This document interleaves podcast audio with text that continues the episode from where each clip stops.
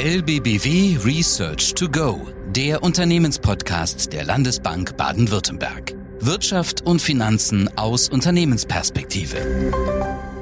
Herzlich willkommen zu Research to Go, unserem Unternehmenspodcast. Mein Name ist Clemens Bunschuh, wie immer Ihr Gastgeber und wir wollen heute den EZB-Zinsentscheid von gestern kommentieren, ad hoc sozusagen. Und hierzu habe ich mir tatkräftige Unterstützung aus unserem Bereich geholt. Rolf Schäffer ist bei mir. Er verantwortet bei uns im Research das Makro- und Strategy Research. Und deswegen, Rolf, herzlich willkommen im Podcast. Schön, dass du da bist. Ja, Clemens, vielen Dank. Gerne bin ich dabei. Rolf, das war gestern wirklich ja, eine Zeitenwende, auch auf der Zinsseite, ein historischer Zinsentscheid. Der Hauptrefisatz wurde um 50 Basispunkte nach oben gehievt auf 0,5 Prozent. Der zuvor negative Einlagesatz von minus 0,50 wurde auf 0 Prozent angehoben. Rolf, Hand aufs Herz, hattest du das in dieser Form erwartet? Clemens, dass es jetzt tatsächlich 50 Basispunkte werden, das ist bereits diese Woche schon durchgesickert. Also das war jetzt für mich keine wirkliche Überraschung mehr. Allerdings war es so, dass die EZB-Chefin Christine Lagarde vor einigen Wochen ähm, sehr deutlich eine Leitzinsanhebung um 25 Basispunkten angekündigt hat. Und dieser Aussage sind auch die meisten Volkswirte gefolgt in ihren Erwartungen, sodass es in der Breite für die Konsenserwartung jetzt eine Überraschung war. Insgesamt muss ich aber ganz klar sagen, bin ich froh, dass das Thema Negativzinsen nunmehr jetzt erledigt ist und wir jetzt zumindest beim Einlagesatz bei Null angekommen sind. Ja, die Inflation muss ja gedanklich in eine angebotsgetriebene, vor allem auf Energiepreise zurückzuführende Inflation und eine nachfragegetriebene Teuerung unterschieden werden. Kann die EZB mit ihren Leitzinsen die aktuelle Inflation überhaupt bekämpfen, Rolf? Es ist völlig richtig, dass der größte Teil der aktuellen Inflation auf externe Effekte wie steigende Preise für fossile Energie, die Lieferkettenproblematik zurückzuführen ist. Mittlerweile steigen die Preise aber quasi für alle Produkte, die sich im Warenkorb befinden. Also aus reinen Erstrundeneffekte sind jetzt in der Breite Zweitrundeneffekte geworden. Nahezu alle Unternehmen drehen an der Preisschraube, haben das getan oder werden es noch tun. Und die Gefahr besteht ja jetzt auch noch, dass sogar noch Drittrundeneffekte dazukommen, eine Lohnpreisspirale. Und um diese Welle schlussendlich zu durchbrechen, muss die EZB jetzt endlich handeln. Sie ist schon sehr, sehr spät dran. Sie kann nicht den Ursprung verändern. Der ist passiert mit den steigenden Energiepreisen. Aber sie kann jetzt verhindern, dass aus dieser Welle, die jetzt entstanden wird, eine, ja wirklich eine galoppierende Inflation dann auch irgendwann entsteht. Ja, letztlich versucht sich die EZB ja an einer Art Quadratur des Kreises. Auf der einen Seite will sie die Inflation bekämpfen, hast du ja eben sehr schön dargelegt, dass sie eben vor allem die nachfragegetriebene Inflation bekämpft.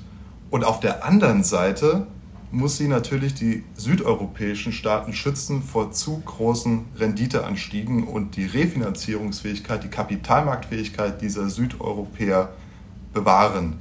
Kann diese Quadratur des Kreises deiner Meinung nach überhaupt gelingen? Clemens, das ist definitiv ein Zielkonflikt. Zudem bin ich auch der Meinung, dass ohne Druck der Märkte notwendige Reformen, zum Beispiel in Italien, gar nicht in Angriff genommen werden. Deswegen sollte eigentlich nur in absoluten Ausnahmesituationen die EZB Verwerfungen und Spekulationen gegenüber einem Land durch Anleihekäufe bekämpfen. Das sollte wirklich nur der Ausnahmefall sein. Ich glaube, dass die EZB ja eigentlich in ihrem Baukasten ein gutes Instrument hat, um in solchen Fällen auch zu reagieren. Und dieses Programm, das ist das OMT-Programm. Das Anleihekaufprogramm? Dort ist es möglich, ich sag mal, Hilfen zu bekommen gegen ganz klare Auflagen. Aber weil es hier strikte Auflagen gibt beim OMT-Programm, ist es so, dass es bei den potenziellen Nehmerländern nicht sonderlich beliebt ist. Und deshalb ist es so, dass die EZB jetzt quasi wieder ausweicht und jetzt mit anderen Methoden versucht, das Thema wieder einzufangen. Und grundsätzlich damit ja auch wieder den Druck nimmt auf Veränderungen. Und das braucht man ja schlussendlich, damit auch, ich sag mal, manche Peripherieländer wieder auf einen nachhaltigen Pfad kommen. Stichwort Solidität der Haushaltspolitik. Absolut, absolut. Und du hast jetzt gerade gewisse Methoden angesprochen, mit denen die EZB eben genau diese Quadratur des Kreises dann auch hinbekommen möchte. Und namentlich kann man sagen, heißt diese Methode TPI, Transmission Protection Instrument, ein ziemliches Wortungetüm. Was hat es denn genau damit auf sich, Rolf? Ja, im Kern ist das neue Anti-Fragmentierungsprogramm, wie man auch sagt, der EZB, ist es eigentlich ein reines Anleihekaufprogramm. Muss man ganz simpel sagen. Die EZB behält sich hier die Möglichkeit vor, Anleihen von unter Druck geratenen Ländern massiv zu kaufen. Um ohne Limit. Ohne Limit. Ohne Limit. Und vor allem sie selber entscheidet, ähm, ob ein Land dafür berechtigt ist oder nicht. Da gibt es dann auch keine großen nach außen wirksamen Auflagen, die, die da gestellt werden oder gestellt werden müssen. Und das ist natürlich schon auch die Frage, ob das dann auch vor Gerichten dann irgendwann mal standhält, weil da kommt die Geldpolitik der Staatsfinanzierung doch schon sehr, sehr nahe. Ja. Böse Zungen behaupten auch, dass es eine Art Lex Italia ist. Würdest du dem zustimmen? Ähm, vielleicht ist dieser Zusammenhang, dass wir gerade eine Regierungskrise haben und dass wir sehr stark auseinanderlaufende Risikoprämien zwischen Deutschland und Italien sehen, das ist garantiert keine Koinzidenz. Ja? Von daher, dass es auch gestern verabschiedet wurde und jetzt gerade wir eine Regierungskrise in Italien haben, passt ja ganz gut zusammen. Und Italien ist natürlich ein großes Land im Euroraum, das mit dem Rücken quasi an der Wand steht, bezogen auf die Staatsverschuldung. Und das wäre natürlich aber auch für Europa und für den Euro natürlich schwierig, wenn dieses Land in massive Schwierigkeiten gerät. Also kann man eigentlich sagen, dass die EZB ein Signal auch an die Märkte und an etwaige Spekulanten senden wollte, legt euch nicht mit uns an, wir sitzen am längeren Hebel und es bringt nichts gegen südeuropäische Staaten, insbesondere gegen Italien, zu wetten, oder nicht? Das versucht die EZB zumindest. Ähm, Draghi hat es ja schon einmal geschafft mit seiner Whatever It Takes Aussage. Und genau dies versucht jetzt Christine Lagarde zu wiederholen. Ob das die Märkte schlussendlich entsprechend der Situation damals jetzt auch so wieder auffassen, das bleibt abzuwarten. Das Risiko sehe ich aktuell tatsächlich in dieser Regierungskrise in Italien. Wir werden Neuwahlen bekommen. Die Gefahr ist durchaus vorhanden, dass populistische Parteien an die Regierung kommen. Die Lega steht schon in den Startlöchern. Absolut. Und ein Dauerstreit mit der EU und der EZB wäre damit vorprogrammiert. Und das wäre dann schlussendlich auch die Nagelprobe. Mhm. In einem Dauerkonflikt zwischen der Regierung in Italien, der Europäischen Union, der EZB und dann dieses Land noch massiv mit Anleihekäufen zu unterstützen. Ob das auf Dauer funktioniert, das muss man dann sehen. Rolf, in diesem Kontext wie schätzt du den Euro ein? Wird er weiter schwach bleiben? Bestehen eher Aufholchancen? Wie ist die Situation der Gemeinschaftswährung? Also grundsätzlich muss man sagen, dass der Euro derzeit schon relativ schwach bewertet ist im Vergleich zum Dollar. Nimmt man als Maßstab zum Beispiel die Kaufkraftparität, müsste eigentlich der Wechselkurs deutlich höher sein. Aber es gibt natürlich gute Gründe, warum der Euro aktuell wesentlich schwächer bewertet ist im Vergleich zum Dollar. Das liegt zum einen, dass die Zinsen in den USA spürbar höher sind. Das liegt zum anderen daran, dass wir von dem aktuellen Ukraine-Konflikt natürlich deutlich stärker betroffen sind als jetzt die Amerikaner. Wir haben viel, viel höhere Gaspreise, als die Amerikaner das haben, haben da ganz große Abhängigkeiten. Das sind alles Punkte, die derzeit den Euro eher belasten.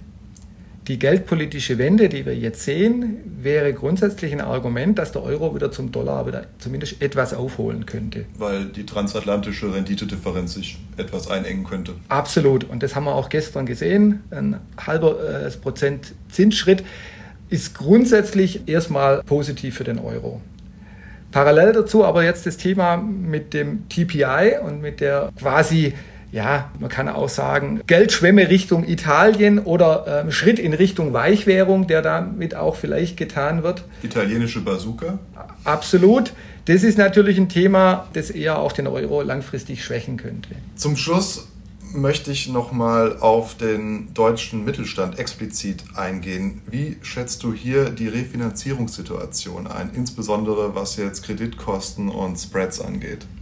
Da wir aktuell in der Breite von einer deutlichen konjunkturellen Abkühlung ausgehen, wir sehen sogar eine zunehmende Wahrscheinlichkeit, dass wir ähm, eine Rezession bekommen, dürfte das allgemeine Zinsniveau unseres Erachtens jetzt nicht weiter steigen. Wir haben es jetzt schon gesehen, dass die Bundrendite vor einigen Wochen ähm, bei 92 in der Spitze lag, jetzt mittlerweile schon wieder deutlich tiefer liegt. Wenn es jetzt weitergeht mit der konjunkturellen Verlangsamung, glauben wir, dass die Zinswende der EZB weniger stark ausgeprägt ausfällt, wie wir es vielleicht äh, bisher erwartet haben. Wo könnte die stoppen, deiner Meinung nach?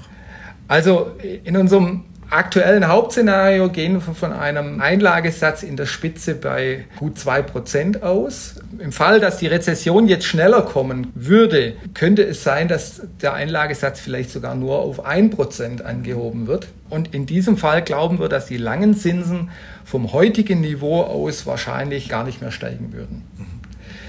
Ein anderer Punkt ist natürlich aber gerade für die Finanzierung des Mittelstands von Unternehmen, da ist ja das allgemeine Zinsniveau ja nur ein Einflussfaktor. Dazu kommt natürlich auch die Risikoprämie, die schlussendlich auch der Bank bezahlt werden muss oder schlussendlich am Kapitalmarkt in Form von Spreads noch oben drauf kommt. Und vor dem Hintergrund einer schwächer werdenden Konjunktur gehen wir hier davon aus, dass diese Risikoprämien, also die Spreads, eher steigen werden. Der Nettoeffekt bleibt deswegen schwierig zu äh, vorherzusagen. Per Saldo gehen wir vielleicht noch von leicht höheren Refinanzierungskosten aus, insbesondere weil die Risikoprämien wahrscheinlich noch ein Stück zu gehen haben.